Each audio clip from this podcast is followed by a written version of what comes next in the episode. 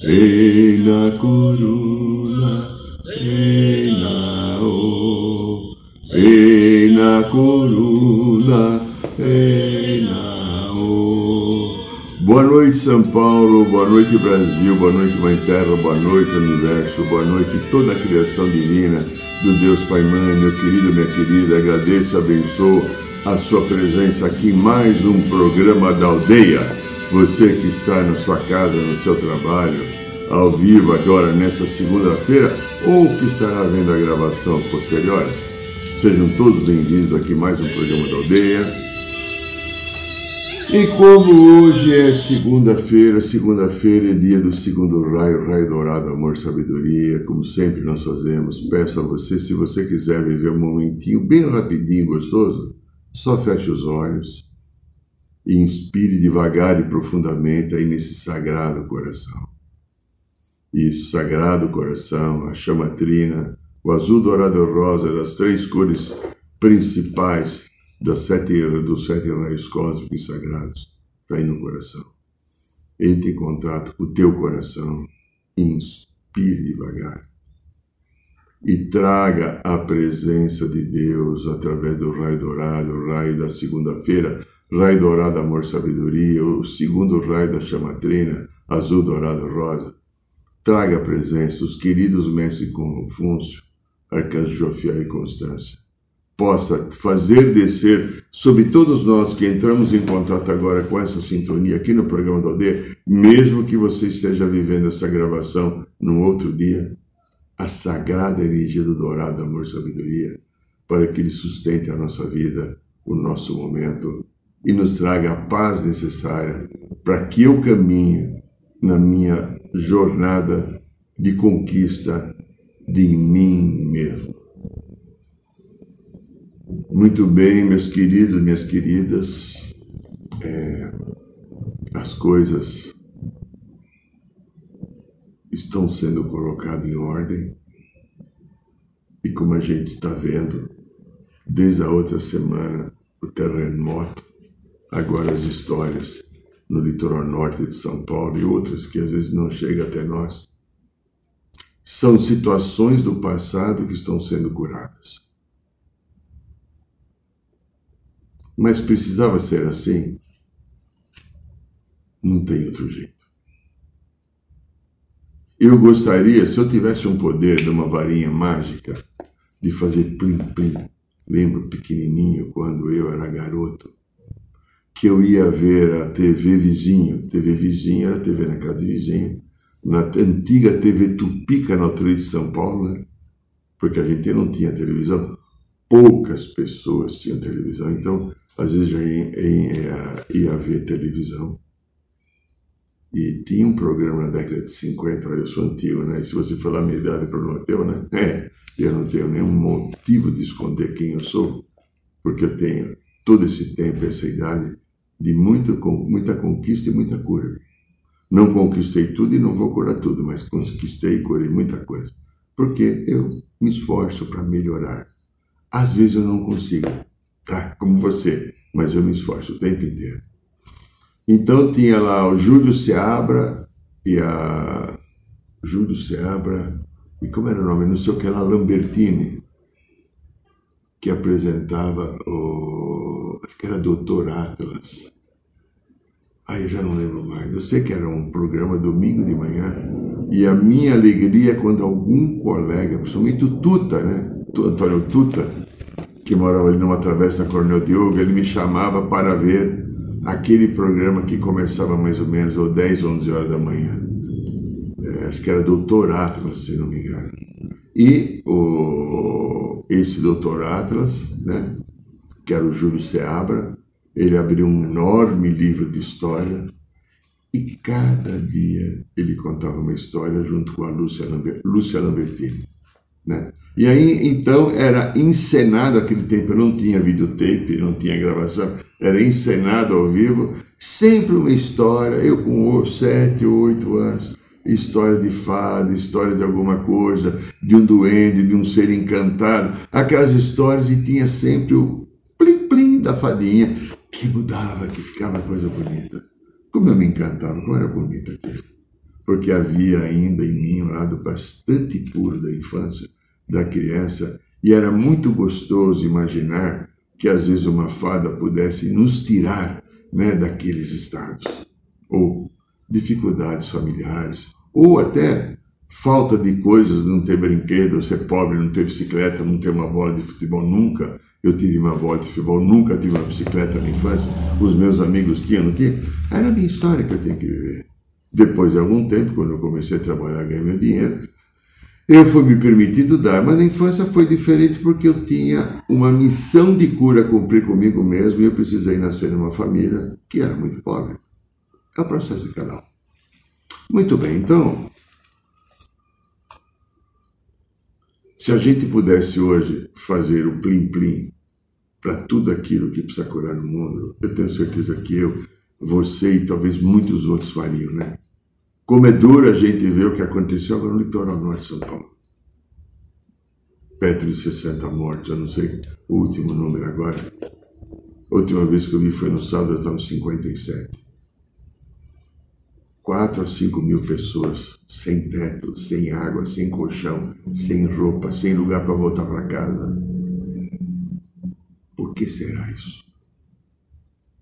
O que a lei de causa e efeito está fazendo de retorno para cada um e poderá fazer para mim, para você amanhã, porque a gente não sabe qual a parte nossa que nós deixamos pendentes para transformar.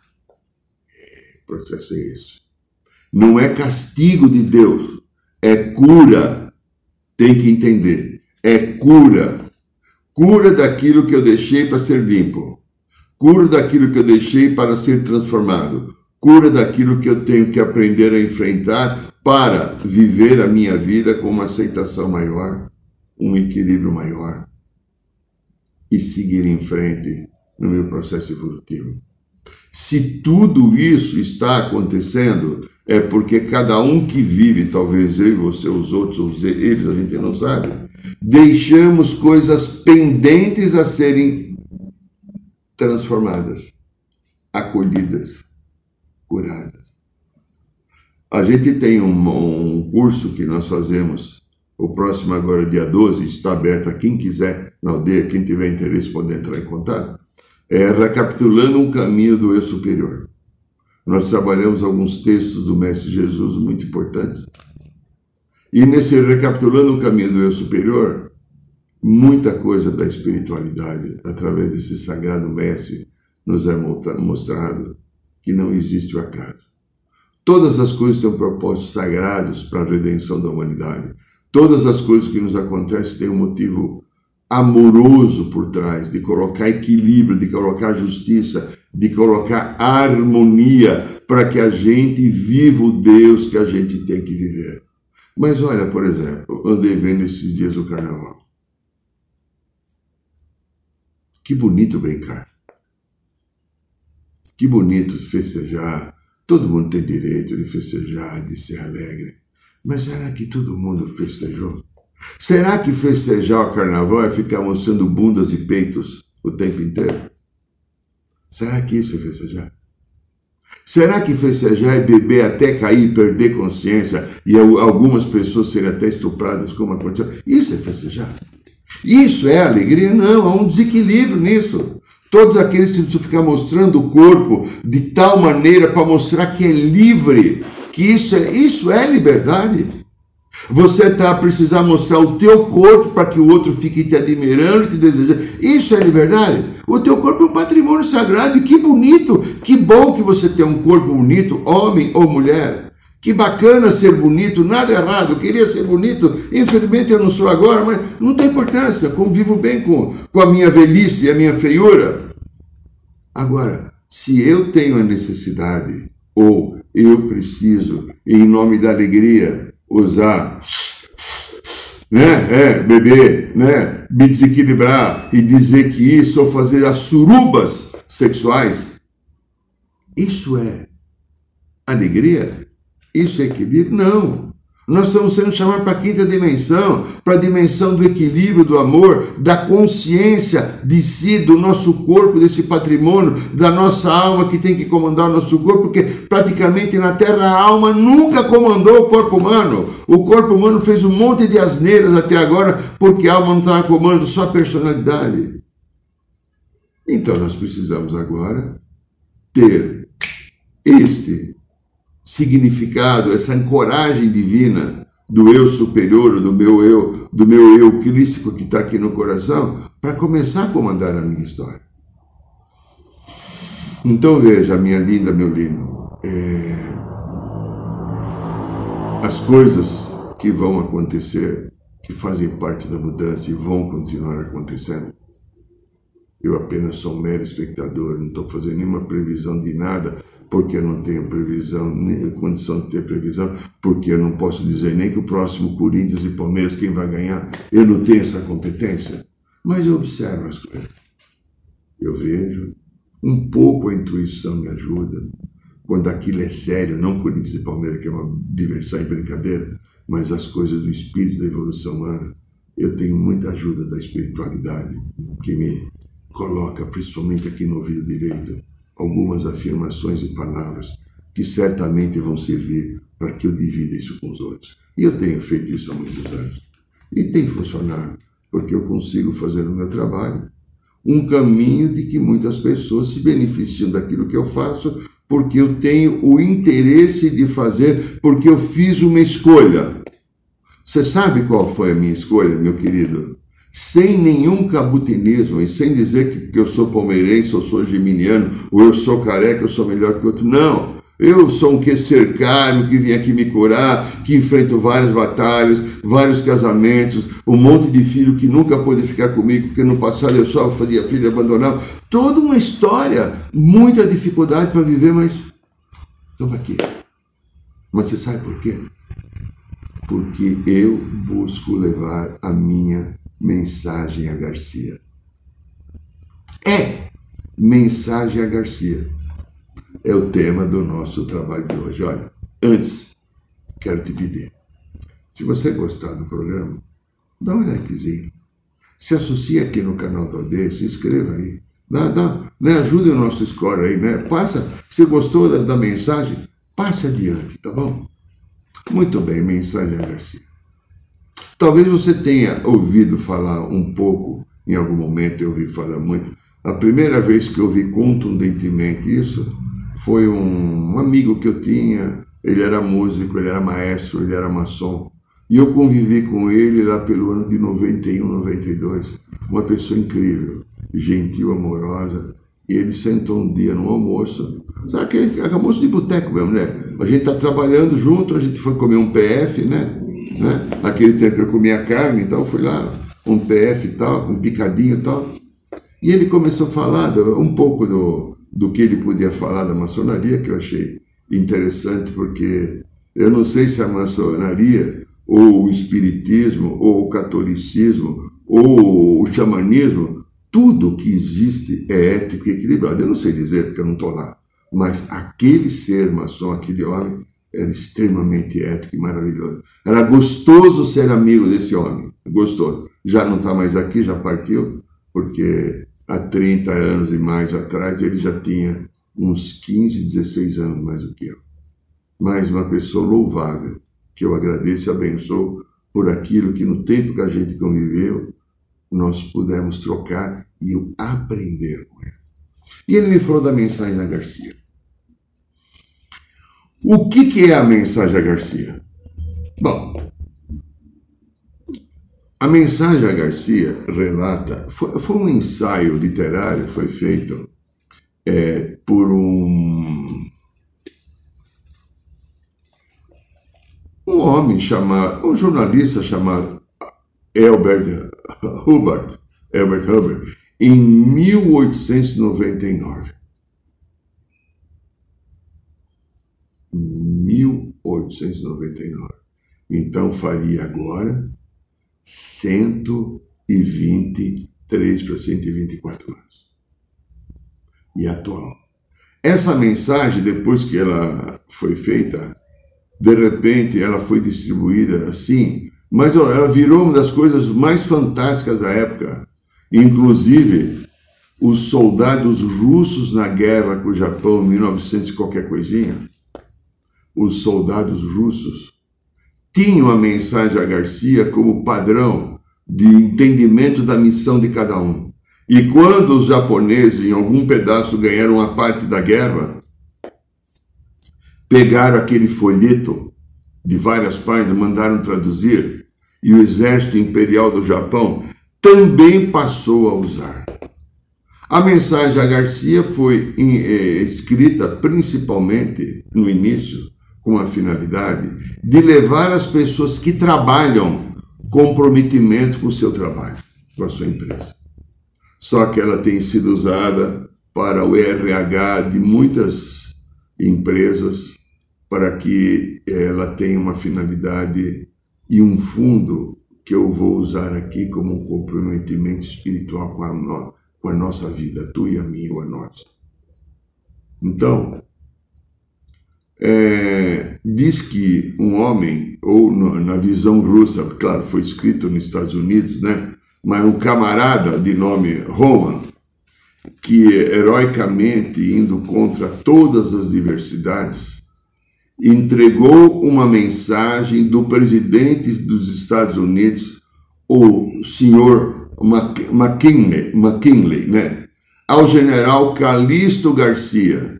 Calixto Garcia era um general cubano que estava em Cuba na guerra entre, presta atenção, Estados Unidos e Espanha, para libertar uma parte do território inclusive libertar Cuba. Então, os espanhóis que estavam dominando ainda a América desde Colombo, quando veio para cá, os Estados Unidos entrou em guerra. E Garcia era um general aliado às forças que queriam libertar Cuba dos espanhóis. Então, o presidente dos Estados Unidos, McKinley, mandou uma mensagem ao Garcia, que era o general das forças rebeldes hispano-americanas. A mensagem a Garcia é uma expressão corrente que significa, o significado dela é uma tarefa muito difícil e espinhosa, mas que é absolutamente necessária e que precisa ser levada a cabo. Aí, grandinho, grandinho, ó, aqui tá um monte de grandinho, grandinha, né? Como é que é a tua vida? Difícil espinhosa? A minha é. Como é que você leva a cabo a tua vida? separa para reclamar, para se vitimizar, para deixar para lá, agora eu não quero, agora eu não posso, ou você pegou tua vida na tua mão porque Deus te deu esse poder de pegar tua vida em tua mão e falar, eu curo a minha história? Olha isso aí. O texto de Mensagem ao Garcia, em torno de 1899, de Elbert, é Elbert Hubbard, ele faz uma reflexão sobre o comportamento das pessoas daquela época, que vale até hoje, não mudou muito, em relação à falta de iniciativa, de proatividade e de qualidade na execução de tarefas, principalmente no ambiente de trabalho. E hoje o Irineu, que sou eu, eu Irineu, eu coloco também na cura da sua vida e das suas emoções. Como cenário, né? esse Herbert Hubbard, ele usa uma história a respeito de uma mensagem que o, esse Garcia existiu e esse presidente existiu, só não sabemos se a mensagem existiu, não importa. O que vale é a história que está nela. Então, é,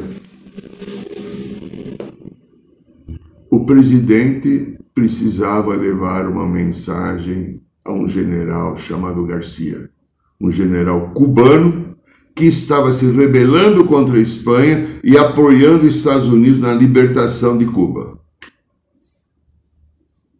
Bom, ele estava no interior de Cuba, o general Garcia, isolado, em que o presidente dos Estados Unidos não sabia onde estava esse cara, esse, esse general. Aí deve ter pensado assim: pense comigo, Cacildes, né? Lembra? Como é que eu vou levar a mensagem? Olha, pessoal, não tinha WhatsApp, não tinha MSN, não tinha Twitter, não tinha e-mail. Consegue entender? É, tá, ó, tenta entender. Estados Unidos, Ilha de Cuba, e não tinha nem, nem avião naquele tempo. Não tinha navios, tinha transatlântico, veleiros, não tinha navio a motor. Tenta entender. Bom, É... Aí alguém, né, disse que teria uma pessoa que poderia fazer esse trabalho. Essa pessoa que poderia fazer esse trabalho era um soldado que poderia estar, entende, é, levando esse padrão. Então vamos lá, vamos continuar mais um pedacinho da história. Há 120 anos, precisamente em 1899, um americano chamado é, Herbert Huber publicou um ensaio intitulado Mensagem a Garcia. Hubbard, que se declarava um anarquista, fez em seu texto uma crítica à indolência, à preguiça, à falta de pensar e agir do ser humano. O texto foi publicado naquele momento, logo em seguida, em 37 idiomas. Pessoal, não tinha internet, não tinha televisão, não tinha rádio, Twitter, não tinha. Olha só o poder que essa mensagem teve. E tornou-se leitura quase obrigatória em inúmeras empresas e instituições de governo no planeta inteiro. Hubbard, em seu texto, relata um episódio ocorrido durante a guerra entre Espanha e Estados Unidos. Os americanos apoiavam a independência de Cuba da, da Espanha e o presidente norte-americano William McKinley necessitava urgentemente um contato com um líder revolucionário cubano chamado General Garcia e queria saber das necessidades que o general Garcia teria para enfrentar a Espanha, pois os Estados Unidos estava disposto a ajudar um pouco. O problema era como chegar a Garcia. Ninguém sabia. Sabia que existia um Garcia numa ilha distante que precisa pegar quatro dias de barco para chegar lá. Quatro dias de barco naquele momento para chegar lá. Ele estava no interior, cercado pelo exército espanhol que, que, que queria matar Garcia. Bom, durante essa reunião presidencial, para encontrar a solução desse problema, alguém disse que conhecia um homem que seria capaz de levar a carta a Garcia, se o presidente escrevesse. Esse homem chamava-se Rowan. Rowan. Tá. Levado então à presença do McKinley, ele entregou a carta a Rowan e ele, Rowan, ouviu as instruções presidenciais e a importância de entregar aquela carta ao general Garcia. E voltar vivo trazendo a resposta dele. É ir e voltar. Olha só. 1899, uma guerra que os Estados Unidos apoiava contra a Espanha para a libertação uh, de Cuba. E depois teve uma parte do território dos Estados Unidos que foi anexado, mas isso foi uma outra história depois com o México. E a sua missão do Roma foi cumprida perfeitamente. Como é que Roman fez aquilo? Então, Hubbard, que é o, jornalista que escreveu, em seu texto ele conta que isso pouco importa. Como sozinho, ele relata, no próprio texto dele, aqui eu estou falando um pedaço do próprio texto da mensagem a Garcia, como um pequeno barco chegou à ilha de Cuba. Depois de quatro dias, né? Desembarcou em uma praia deserta adentrou-se ao interior e encontrou o general Garcia, fez a entrega da carta, recebeu a resposta e levou de volta, voltando os mesmos obstáculos à ida, ao presidente McKinney. Isso aí, segundo o autor, isso são meros detalhes. O importante mesmo, diz quem escreveu o texto, é que Rowan recebeu uma missão. Eu, você e todos que estamos aqui, 8 bilhões de pessoas, recebemos uma missão. É uma missão. Nós temos uma missão, né? Que ele não questionou a missão. Você questiona a missão, ou seja, você questiona a tua vida, você se queixa de tudo, você se deprime, você acha que está tudo errado, você acha que o teu pai e tua mãe foi injusto, que Deus está errado, que as coisas devem ser, que o teu chefe teu patrão, tudo é porcaria. Mensagem a Garcia. Garcia foi e voltou porque cumpriu a missão. Será que a gente cumpre a missão quando para só para reclamar ou amaldiçoar ou não concordar? Howard recebeu uma missão. Ele não perguntou o que iria ganhar. Ele não pediu garantias. Muito menos estipulou o valor para o seu trabalho. Claro, ele deve ter sido muito bem recompensado depois pelo presidente. Mas dá para entender que o objetivo dele não era recompensa, era cumprir o que havia sido combinado. E você e eu que estamos aqui no planeta, o que me acontece foi aquilo que eu combinei. Mamãe e papai que são chatos, para Dedé foi mamãe e papai que eu escolhi. O trabalho que eu tenho uma jossa foi o trabalho que eu escolhi. Eu sou muito alto, ou muito baixo, ou meio, gordo ou magro, bonito ou feio, eu escolhi viver essa história. Então, mensagem a Garcia também é uma ode, ode, olha só, aceitação à vida e à experiência que nós temos. Tomando como exemplo a carta entregue ao líder revolucionário Garcia, o autor passa então a questionar a inércia do ser humano, principalmente da juventude. Veja, ele escreveu esse texto em 1899, mas parece que é até hoje atual. É... Então, se você tem pessoas que você convive ou que você comanda, você pode até fazer um teste, como o autor sugeria.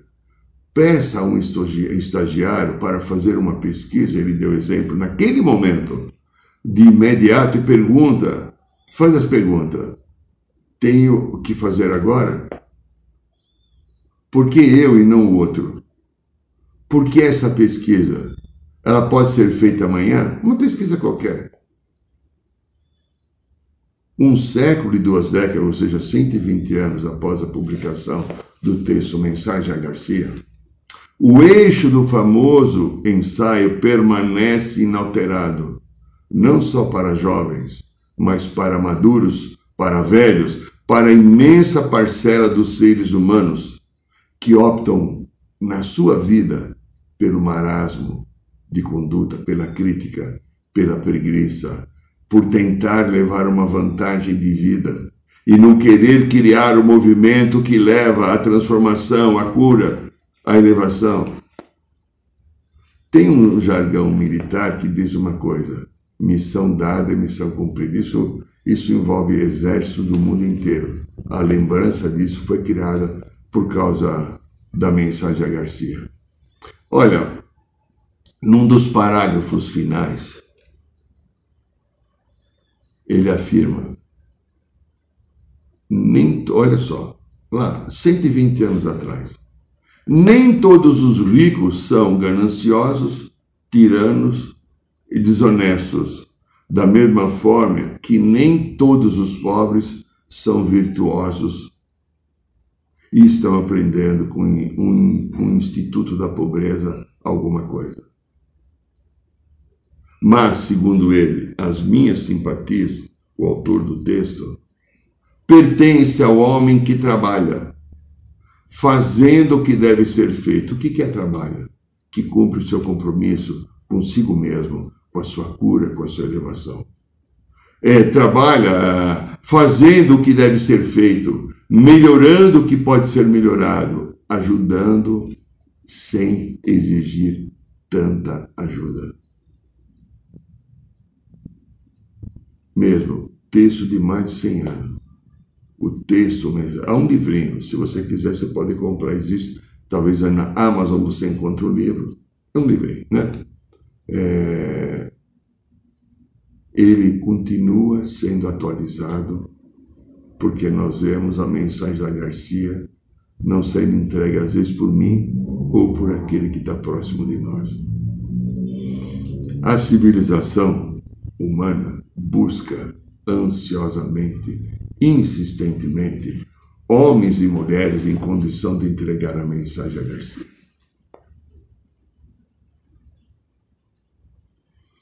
Tudo de razoável que qualquer homem ou mulher pedir, ser-lhe-á concedido. Lembra? Pedis, obtereis, buscais e achareis, batei a sede e vos abrirá. Precisa-se desses homens que entregam a mensagem a Garcia, ou dessas mulheres, em cada cidade, em cada lugarejo, em cada bairro, em cada rua, em cada oficina, em cada loja, em cada escritório, em cada conjunto de TI. a necessidade do mundo hoje, mundo inteiro, praticamente se resume-se nisso. Olha que coisa bonita. Precisa-se de urgência de homens e mulheres capazes de entregar uma mensagem a Garcia. Eu vou repetir. Precisa-se urgentemente de homens e mulheres capazes de entregar uma mensagem a Garcia. E aí, linda? Qual é, ou lindo, qual é a tua mensagem a Garcia? A tua mensagem a Garcia, qual é? Você já entregou a tua? Ou você está entregando a tua mensagem a Garcia? Ou quando, de repente, você está no barco para levar a mensagem a Garcia, começa uma tempestade e as ondas são fortes, como você age? Ou você pode estar na beira da praia esperando que o barco chegue ou encontrar um barco e você demora para encontrar o barco, você se desespera, você reclama. Ou você não está encontrando o caminho exato para chegar lá na praia, para pegar o barco e atravessar lá para a ilha de Cuba. Você encontra animais selvagens, você encontra obstáculos de córregos e rios, de pântanos para atravessar.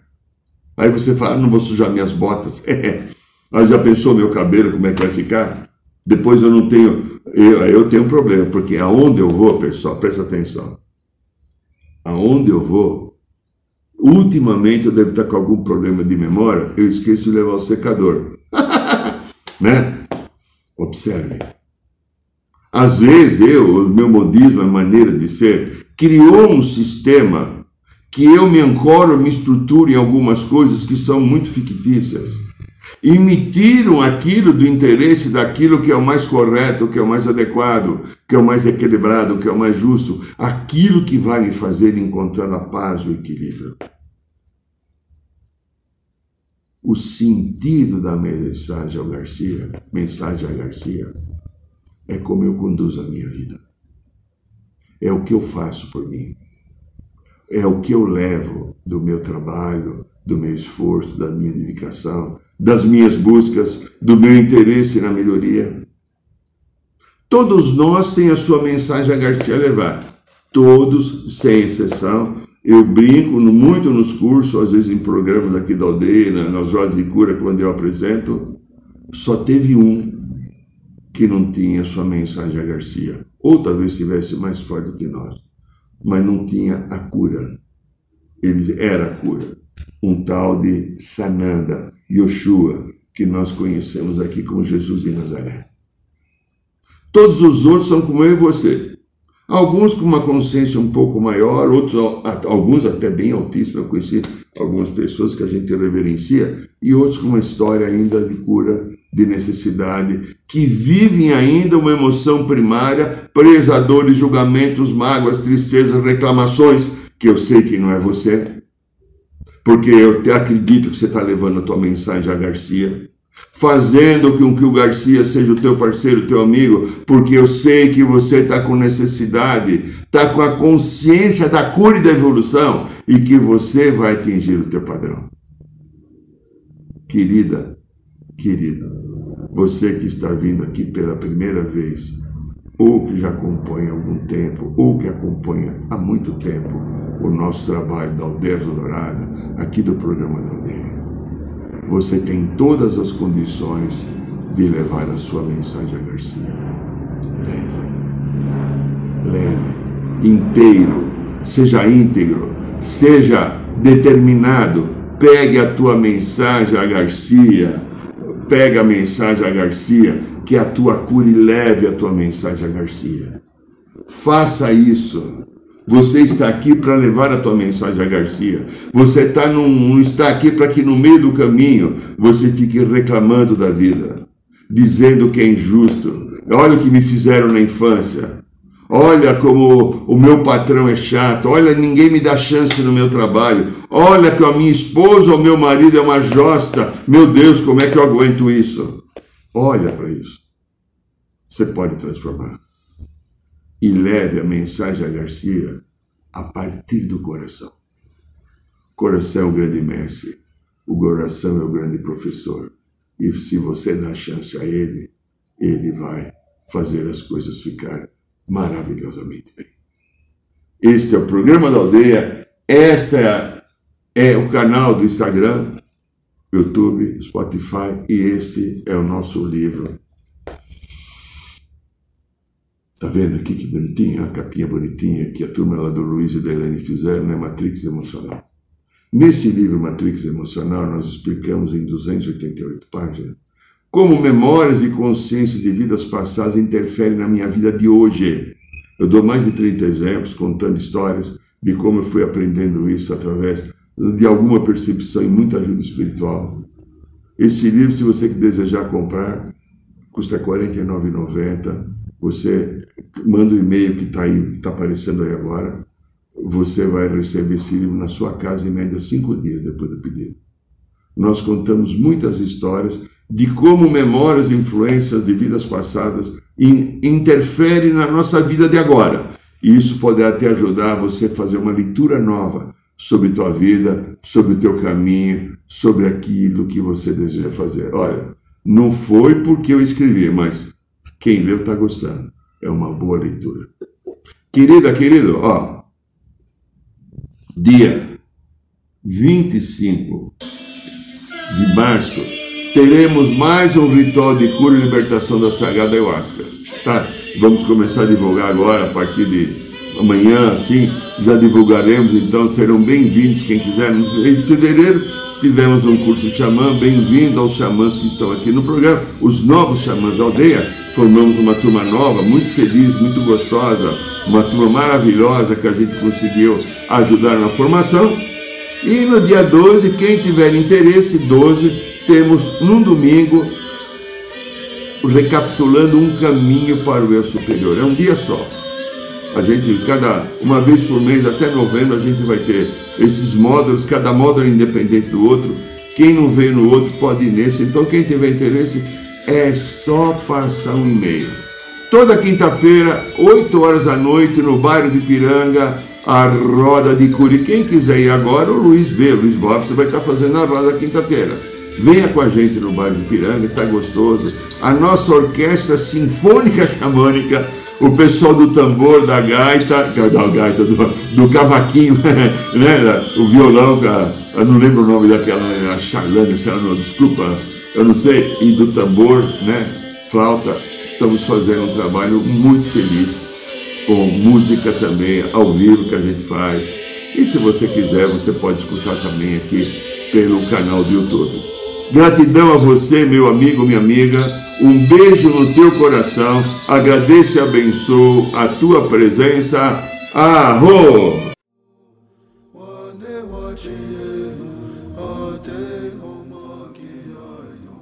Saiba mais sobre os nossos rituais de ayahuasca, cursos de xamanismo e rodas de cura.